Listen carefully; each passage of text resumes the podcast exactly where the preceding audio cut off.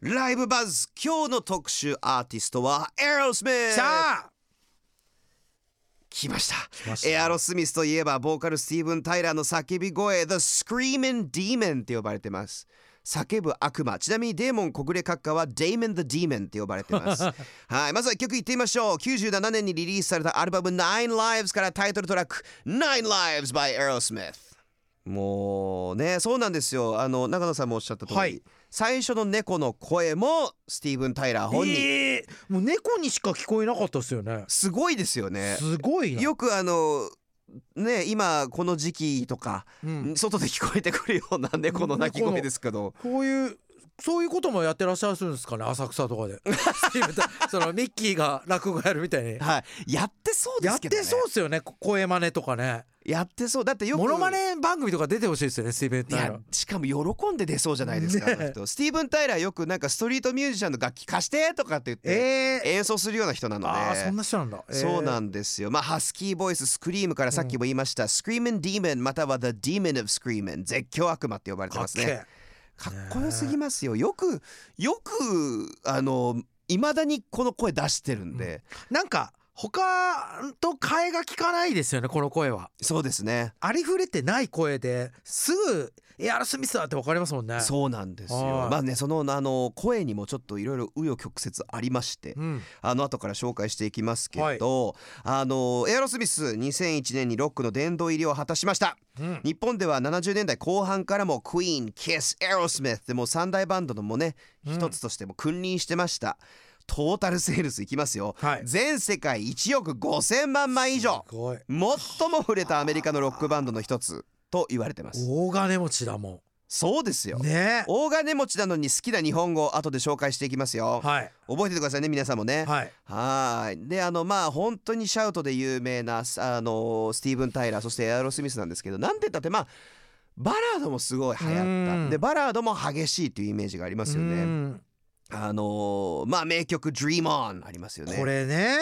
うん。これですよ。これ最初びっくりした覚えがあって私。はい。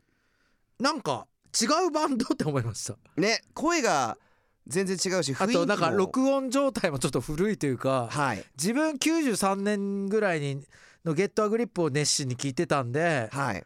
ああここんな古いの？って思いました。なるほどそうなんですよはこれ確か1970年に結成してい。はい73年にデビューアルバムだったあかな。デビューアルバムに入ってるってことですね「Dream On は。えーっとで「Dream On ってデビューアルバムに入ってるんですか？ってことですね。デビューアルバムの放題とか知ってます？何ですか？野獣生誕ですよ。いや人生どうして？もともとのタイトルがエアロスミスで、はい。放題が野獣生誕。何ですか？髪型だからですか？みんな髪の毛伸ばして。わかんないんだけど。野獣ですけど。すごいよね。すごいですね。まあ「ドリームオンもあのファーストアルバムに入ってるんですけど。はい。ただこのデビューアルバム「野獣生誕。はい」エアロスミス。あの全米チャートに入んなかったんですよ。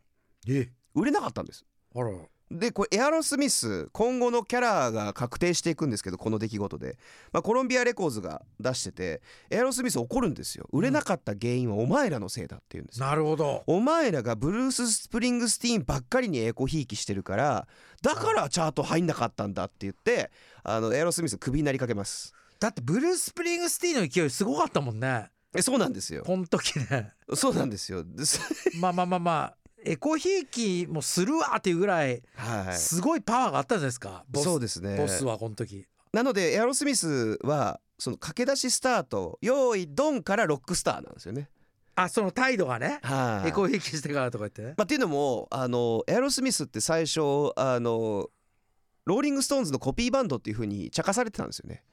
なるほどね。なるほどね。はい。なんかわかるよ。言い言いたいことは。そうなんですよ。はあのスティーブン・タイラー自身もあのすごくミック・ジャガーに似てるとかって言われて。い。はであの確かスティーブン・タイラーが若い頃にそのミュージシャンになろうとするきっかけが若い頃にローリング・ストーンズのライブに行くんですよ。いええ。でこれ本人がぱでもそういうことなんだ。そうなんですよ。であもうこれとか聞いてもこれね。歌い方がママキンそうです Mama Kin。ガンズがカカバーしてるよねこれ。あそうなんですね。そう Mama Kin ママ金 ママ金ってま日本語だと面白い。あはい。あ言いたくあれ別の言葉言いたくなったらママ金がって言えばいいんです ママ金がって。でもねこれアクセルが歌ってるバージョンは全然アクセルになっちゃってんのよ。あー不こ思議。の辺も面白いですよね。はい。まあ、ごめんなさい。話戻しますけど、スティーブン・タイラーが、えーローリング・ストーンズのライブに行きました。あかっこいいなって思って、えー一足先にあのライブ会場外の自分の友達の車に乗って待機してたんですって、はい。そしたらローリング・ストーンズのファンたちが彼を見つけてこんなとこにミック・ジャーガーがいるぞと。なってファンがガーって集まってはい。あの車がぶっ壊れたらしいんですすげえ。そん時スティーブン・タイラーはこう思うんです。うわ俺ロックスターになりてえと、なるほどね。疑似体験してしまったと、はい、この狂ったあの注目、うん。一生浴び続けたいって思うっていう。あもう注目に取りつかれてしまったという。はい。まはい。ず注目依存症になりますこの人。なるほど、はい。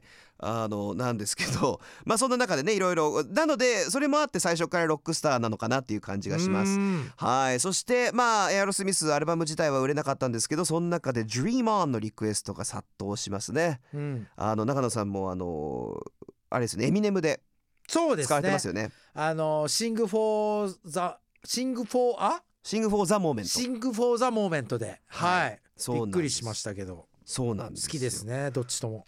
で「Dream On のリクエストがすごい殺到することによってレコード会社が慌ててシングルカット発表します。で、はい。全米チャートなんとこれ59位にランクインです。意外と低いんですけど、はい。聞いてみましょう、はい。Alright let's listen to this one Dream On by Aerosmith 全然違うと思った最初聞いた時。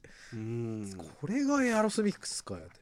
僕これしででも Sing for the Moment エミネムの方がエアロスミスより先に知ってて。あ僕もそう僕もそう。あそうなんですね。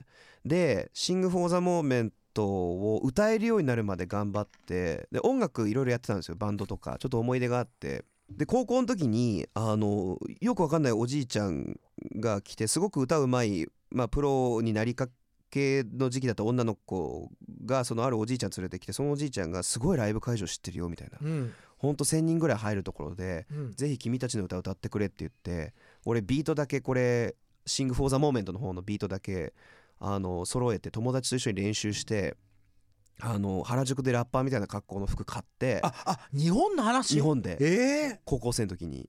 であのライブ会場に当日すっげえ頑張って練習してあの会場に赴いたら老人ホームだったんですよ。で老人ホームであのおじいちゃんたちの前で Dream On がサンプリングされてる エミネムの「 Sing for the Moment」を歌わされたことが。どんな気持ち？はい。地獄に来たのかと思うよ 老人老人の人たちも。ドリームオンですよ。 Dream On。はい、夢を見続けろっていう。夢を見せあいいことだいいことだ、はい。まあ、曲の内容はでもあのなんて言うんでしょう。要は夢を見続けないと鏡を見て自分が老いていって後悔するぞっていう歌なんですよ。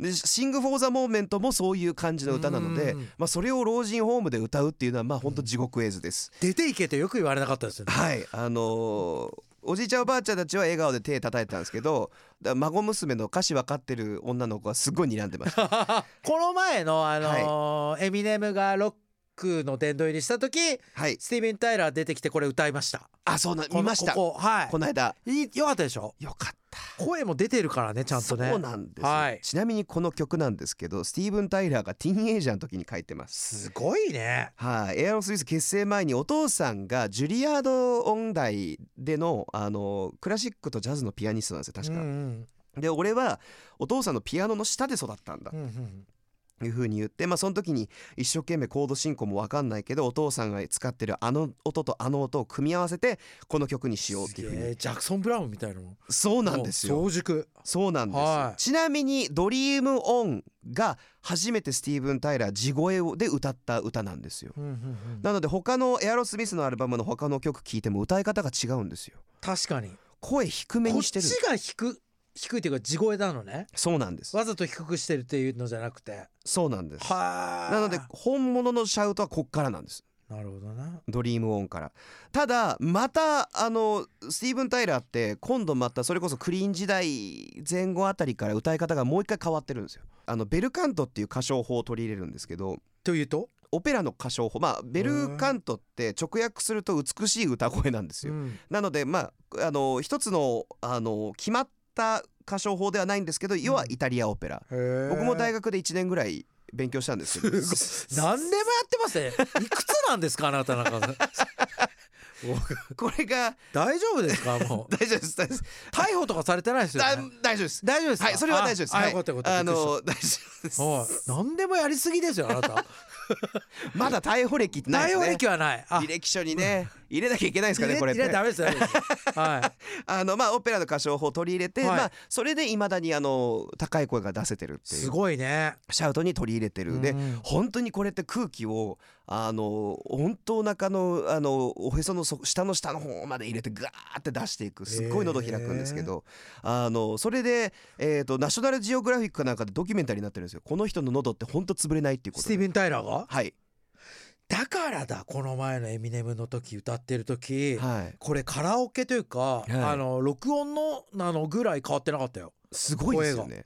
あの一回えっ、と、静脈を破っちゃうんですよ。声帯の近くのあれら歌で？はい、はい。それで倒れて治療を受けて手術して元に戻るんですけどその際にドキュメンタリー撮らせてって言ってスティーブン・タイラーの喉 YouTube でスティーブン・タイラーの声帯見れるんですけどええ。ライブ1回につき75万回約あの声帯が震えてるんですよ。それって多いってことですめちゃくちゃ異常なほど多いらしくて、へまあっていう人です。もともとが強いってことですか？はい。はいもともと強いしこの歌唱法をきれいに取り入れているからねあの潰れないで済んだっていうね。はいはい。はい。まあそんなあのエアロスあスティーブン・タイラーなんですけどエアロスミスの話です、あのエピソードがやっぱたくさんあります。まあ70年代のロックバンドなので、相変わらずやんちゃしてます、うん。その代表的なものがツアー先のホテルからテレビを投げる。ごっこ。これはもうツェッペリンとかやってますもんね。はい。その前に。ストーンズもやってますね。はあのエアロスミスもやってるんですけど、いはい。えっ、とエアロスミスはやっぱ真似事が好きじゃなくて はいあのコピーバンドって言われてたぐらいなんであのでっかい長い延長コードを、うん。あのわざわざ特注で作って持ってってそれにそのテレビにつなげた状態でプールに投げ込む。すごいね。そうするとでっかい派手に爆発してくれると。はっていう、えー東宝を。これホテルはもう出禁になるんですかね？こういう時ってね。どうなんですかね？弁償してみたいなことなんですかね？まあ弁償はするんでしょうね。まあまあ絶対するでしょうけど今のご時世だったら絶対ロックバンドもこんなのしないもんね。やってないんですかね。もうとんでもないことになっちゃう SNS とかで。まあ確かに。アンチに叩かれたりとか。はいはい。でもなんかそんなのにもへこたれなさそうですけどね。そうですけどもう今の時代は無理でしょうね。うーん。本当そう考えたらさはい。今の時代って最悪だよね はっきり言って。ロックバンドがこんなこともできない。はい。全部監視される。はい。常識がないとダメ。はい。だから全然面白くない？あー。まああと ちょっとビビりすぎなんじゃね？とも思います。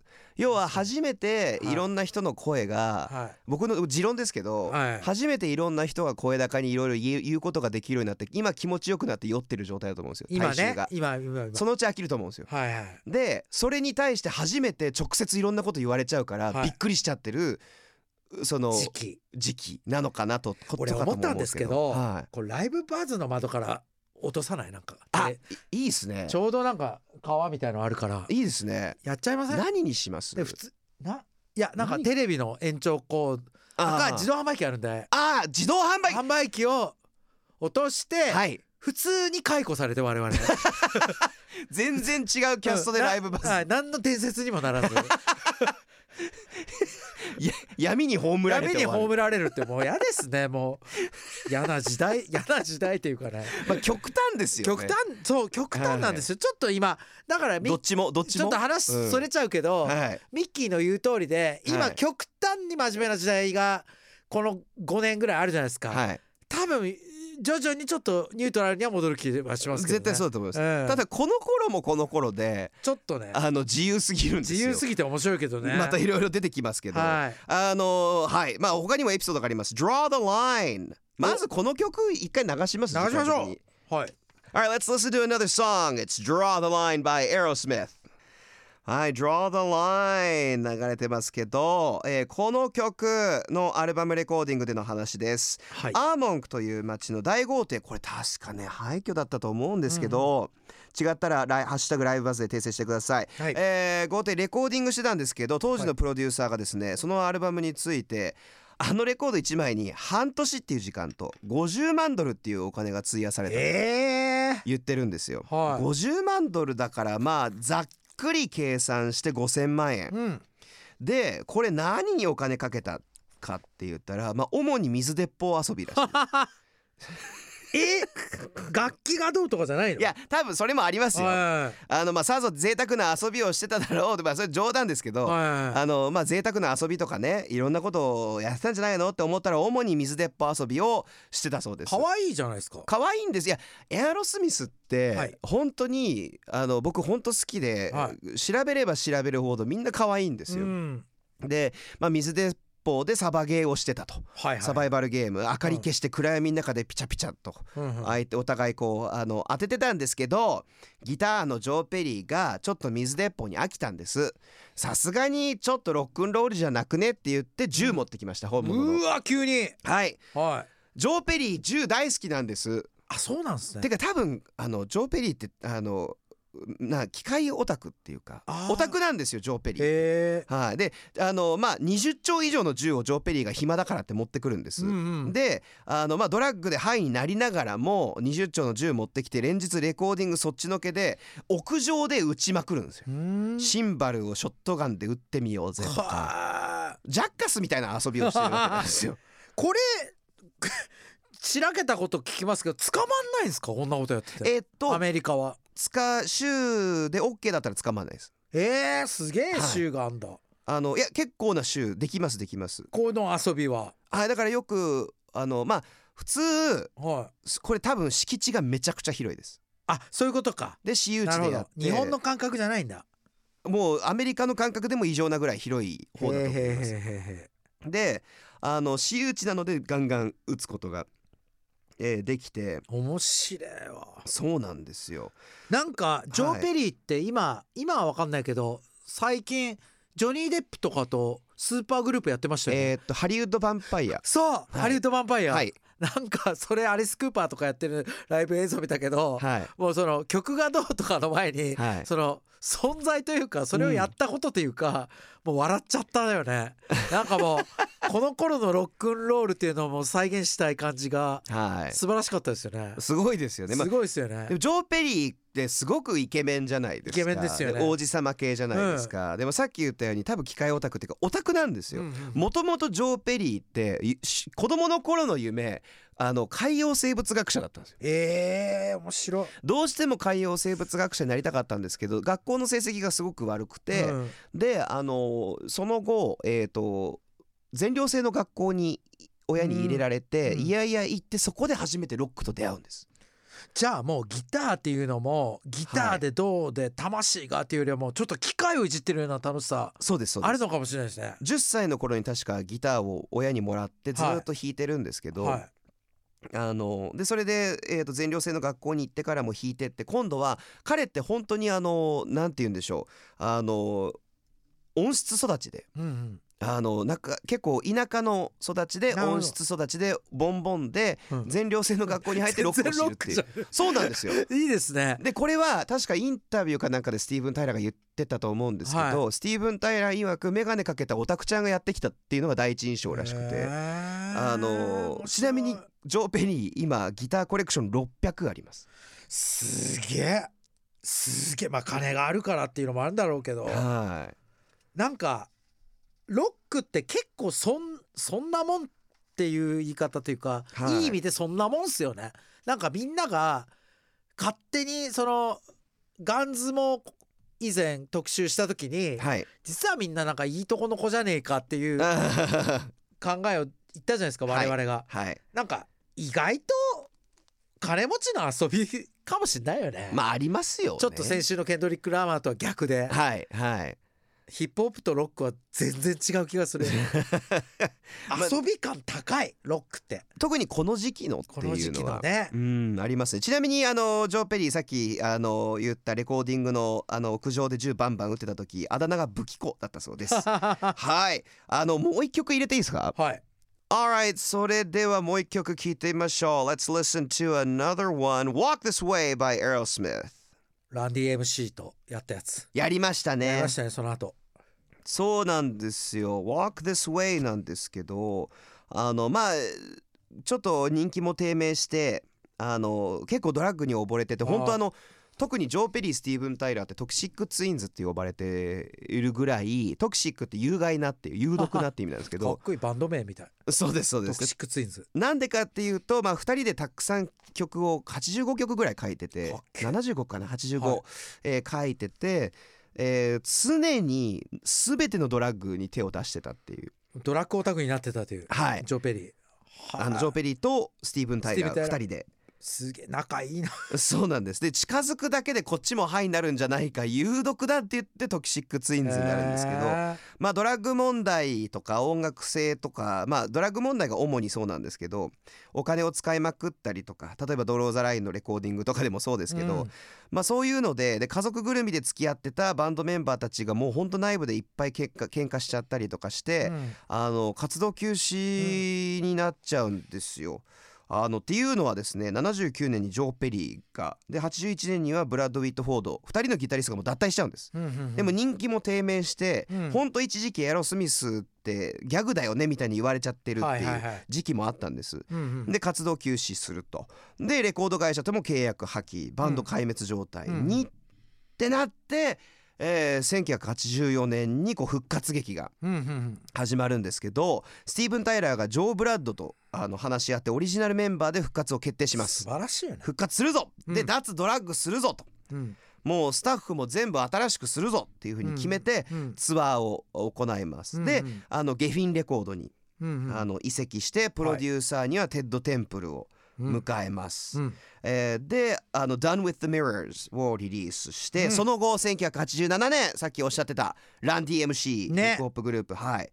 そうですこれはだってヒップホップとロックの融合としてはもう初めてに近いんじゃないですか？このメジャーサイズでは。そうです。えっ、と確かエアロスミスの「ウォーク・ディス・ウェイ」がきっかけであのヒップホップがやっぱりね。すごく人気になる、まあ何人かバンドがいるんですけどあの後のなんていうんですかね。例えばえっ、とクラッシュとかも、うん。ヒップホップをすごく流行らせる。まあうん。レゲエとかを流行らせるんですけど、レゲエとヒップホップの初期を。その後ですねこの80年代にヒップホップをまた底上げするのがすごい。エアロスミスっていう。これランディ MC 確かこの曲を「いいとも」で「笑っていいとも」でやってなかったでしたっけ？ちょっとわかんないですねそれは。で歌ってるんですけど日本ってお客さんすごくこう黙ってちゃんと聞くじゃないですか、ランディ MC が文句言ってるんですよ 歌いながらなんかでもこの柔らかさはすごいことだと思うよね。ねエアロスミスみたいに昔からやってる人がヒップホップって別のジャンルでキッスのそれこそジン・シモンズなんてヒップホップに否定的なんですよ。あそうなんですか、はい、だけどこの柔らかさはすげえなって思う。そうですね。ね。でもなんかこうとりあえず受け入れるとかっていうのがうん。なんかエアロスミスのスタンスな、これ余談なんですけど、あはい。なんだっけあのウェインズワールドはい。ウェインズワールドであのこれなんかで書いてあったことですけどただはい。エアロスミスにこう映画出てほしいとか言ってきたんだって。へあのマイク・マイヤーズたちが。はい。たら断ったらしくて。へえ。だワンが大ヒットして映画とか、はいそれでじゃあ出るって2出たんですよね。あそうなんですか。その辺がちょっと人間臭いなと思って。ねえなんでっていうのは結構テレビとか出てる印象ありますけどね。あるけどなんかそこは一回断ってへえでも全然なんか若者にとってイケてることだって知ったんじゃないですか。なるほど。ウェインズワールドはあ2出てましたよねエアロスミス。出てましたっけね。出てました。テレビビのやつも出てましたあ出てましたね出てましたね、まあそんな中、はい。い、ろんな、まあ、ウォーク・ディス・ウェイ大ヒットします、ランディ MC のカバーが。で追い風の中世界的に大ヒットして完全復活。果たしたアルバム「Permanent Vacation」がリリースされるんです。すごいよね。はそっからのもうそっから勢いに乗ってるんでしょ？ももうガンガガン。ね。そうなんですよ。ここからまたもう本当にあの完全復活して、まあ、後にあのディズニーランドにあるカリフォルニアアドベンチャーはっていう付属してるあの LA のディズニーランドに付属してるテーマパークがあるんですけどそれに一時期エアロスミスのロジェットコースター出てたんいです。すげえ。面白くないですか？もう乗りたかったそれ。ね俺今ね。変わっちゃったんですよ、ええ。で俺もすごい乗りたくてその時にもう日本に僕はいてあー。結局乗れず自体もたんですけど。そのぐらい世界的というか、はい。大復活ですよね。いやなかなかないじゃないですか。ロックバンドのジェットコースター。ね。ね。しかも列に並んよく並ぶじゃないですか普通はいに乗りたいから、で並んでる間に映像でエアロスミスのメンバーが声をかけてくれるみたいな。うわー最高ですね。ね。え日本だったら昔マイケル・ジャクソンのキャプテン EO が。あたキャプテンいいよアメリカにもありました、ありました。ありました？あれは楽しかったけどエアロスミスすげえな。いいですよね。快進撃ですねそっからじゃあ。そうなんですよ。ずっと。はいそれというはい。それであれですよね。1989年にパンプ？パンあそうですそうですそうです。パンプを出してはい。いいですか？そこから私の個人的な話して。はい。1993年にゲットアグリップ出すんですよ。出しますね。で僕オルタナティブ聞いてるじゃないですか？それこそ。はい。それこそっていうかそれこそ。ニルバそれこそってもうこのリスナーの人は分かる通りはい。ニルバーナとかお。そうレッチーとか聞いてる中ではいゲットアグリップがねゲフィンレコードから出てはい。めちゃくちゃ押し出されてたんですよ当時日本の雑誌とかで。そうだったでね。僕聞いてこはい。の乳搾りのあの牛のジャケットの。はい。それはねリビン・オン・ジェッジとかね聞きまくりましたっていう思い入れとはい。あとカート・コバーンがうん。エアロスミスのロックスとはい。ACDC のバック・イン・ブラックとかを自分がもう完璧と思うロックアルバムみたいに紹介しててもうなんかカート・コバーンが言うからって言って聞きましたよ私。どうどうでした？正直ですか？はい。え？っと思ったんですよ。えー、そうだったんですか、うん。なんかこれ正直な感想ゲット・ア・グリップはすごいそういうのなしで聞いていいと思ったんですけどその後ロックス聞いて最後の曲とかはいいけど、はい。これかってイメージでしたねであー。バックインブラックに関してあまあ ACDC もいつか特集したいですけどはい。バックインブラックに関してはすごい単調に聞こえました最初。あそうだったんですか？ずっと一緒じゃんと思ってでもへある時ライブ映像を見て ACDC は一時期ハマりました。だけどエアロスミスに関しては正直ゲットアグリップが一番好きですね僕。あー。ロックスはみんな言うけどごめんなさいなるほど。じゃあすごいですよ。すごいですけど、うんうんうんうん。と当時の思い入れはあるのかゲットアグリップが聞いてたんでちょっとこれミッキーにリビオンジェッジを紹介してほしいなって。あもちろんいいですか？リビオンジェッジももうめちゃくちゃあの PV もかっこいいですからね。かっこいいっす。ねえフェイスペイントとか入ってる。じゃあちょっと聞いてみましょうか。Alright let's spin something from the album Get a Grip. It's Living on the Edge by Aerosmith これなんか分かりやすくていいんですよこの歌、うん。めっちゃ好きです。あと結構なんか恋愛というよりは人生みたいなこと言ってるもんね。ですね。ね。崖っぷちっていう曲ですからねこれ。C メロっていうの。あの辺も気持ちいいんすよ。いいですね。あのブリッジのとこですか？ブリッジのとこ。うん。いや。これは名曲だと思うけどな。これはあのベテランバンドな感じもしていいですよね。このミディアムテンポが。いろいろあったんだろうなこの人たちっていう。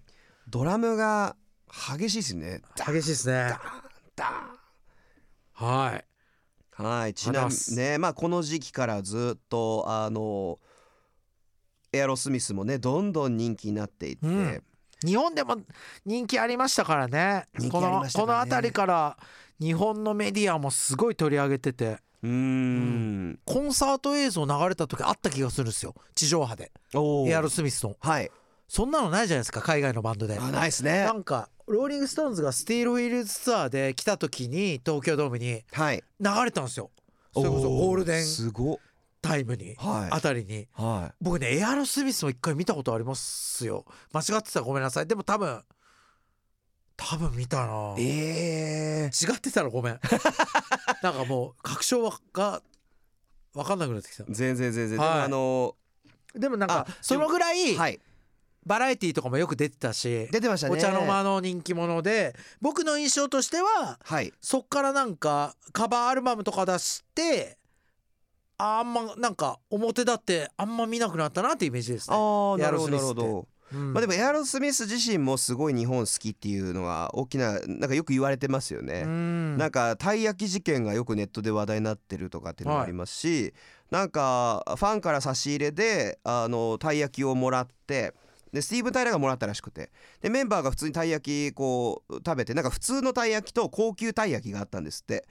でメンバーがどんどん普通のたい焼き全部食べちゃって、うんでスティーブン・タイラー食べようってなったら高級なたい焼きしかなくて大ショック受けるっていう事件があったりとか可愛いですよね。可愛いんですよこの人たち高級なたい焼きより絶対普通のたい焼きの方が美味しいからね。こここ分かってるっていうのが分かっていうのがもう日本通ですね。そうなんですよ。あとはあの、えー、と夏のいつのフェスだったかなかなんかでスティーブンあのエアロスミスで出た時にスティーブン・タイラーペイントタトゥーで夏娘って入れてるんですよ。うわガールズ・オブ・サマー気使ってくれて。ー。ね、夏娘ってなんだよっていう。レッチリのねデイブ・ナバロはフジロック来た時、はい。マジックで「デイブ」って書いてましたよ。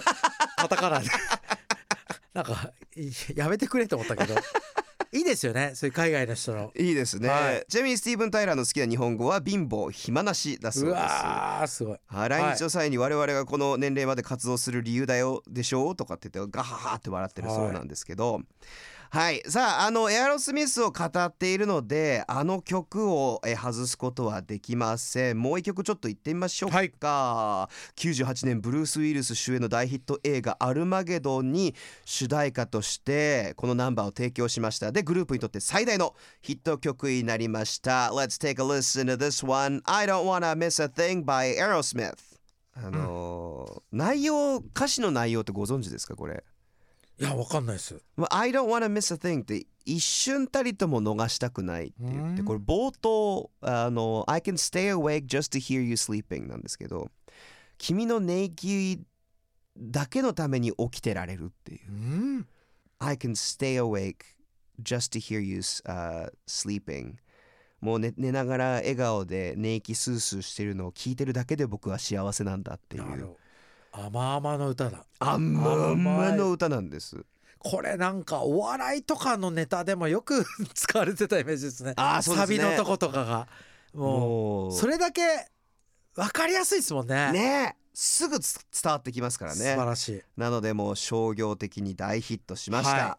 はい、ということで本日エアロスミス特集してきましたが長野さんいかがでした？なんかなんだろう。最初のエピソード知らなかったんでロックスターになりたいとかあと、ドラッグまみれだったりとかはい。だからエアロスミス自体は続いてるんだけどこの「アルマゲドン」のテーマ聞いておめでとうって思ったね。なんあかもう祝福そんなやつらがこんなことになったんだって今思いました。ねリブ・タイラー娘もこれでね超主演。超可愛い。ねえ。ねあれあの知らなかったっていうのは知ってます？あの自分の娘って？はい。えー、そうなんだ。先日あの2022年にデーブ・フロムショーを出させていただいて、はい。皆さんもぜひ聞いてください、はい。あのその時にも話したんですけど、まあ、リブ・タイラーあのが、えー、と10歳ぐらいになるまで知らなかった。確か。であのスティーブン・タイラーを見てあれ？お父さん？みたいになって、うんまあ、スティーブン・タイラーとばったり会ってスティーブン・タイラーの娘えーを見て私似てんなみたいな。うん。でもしかしてパパ？みたいになってスティーブン・タイラーも娘よって言ってまあ再会してクレイジー共演からのこれっていう。おめでとうですね。よくぞあんな可愛い娘が生まれたよね。奇跡ですよね。スティーブン・タイラーには悪いけど。スティーブン・タイラーの娘さんたち全員モデルだったり女優だったりとかです。あ。の唇が100点の効果を出した娘ですもんねあれ。あのというわけで本はい。日エアロスミスを特集しました。以上バズ・アーティストでした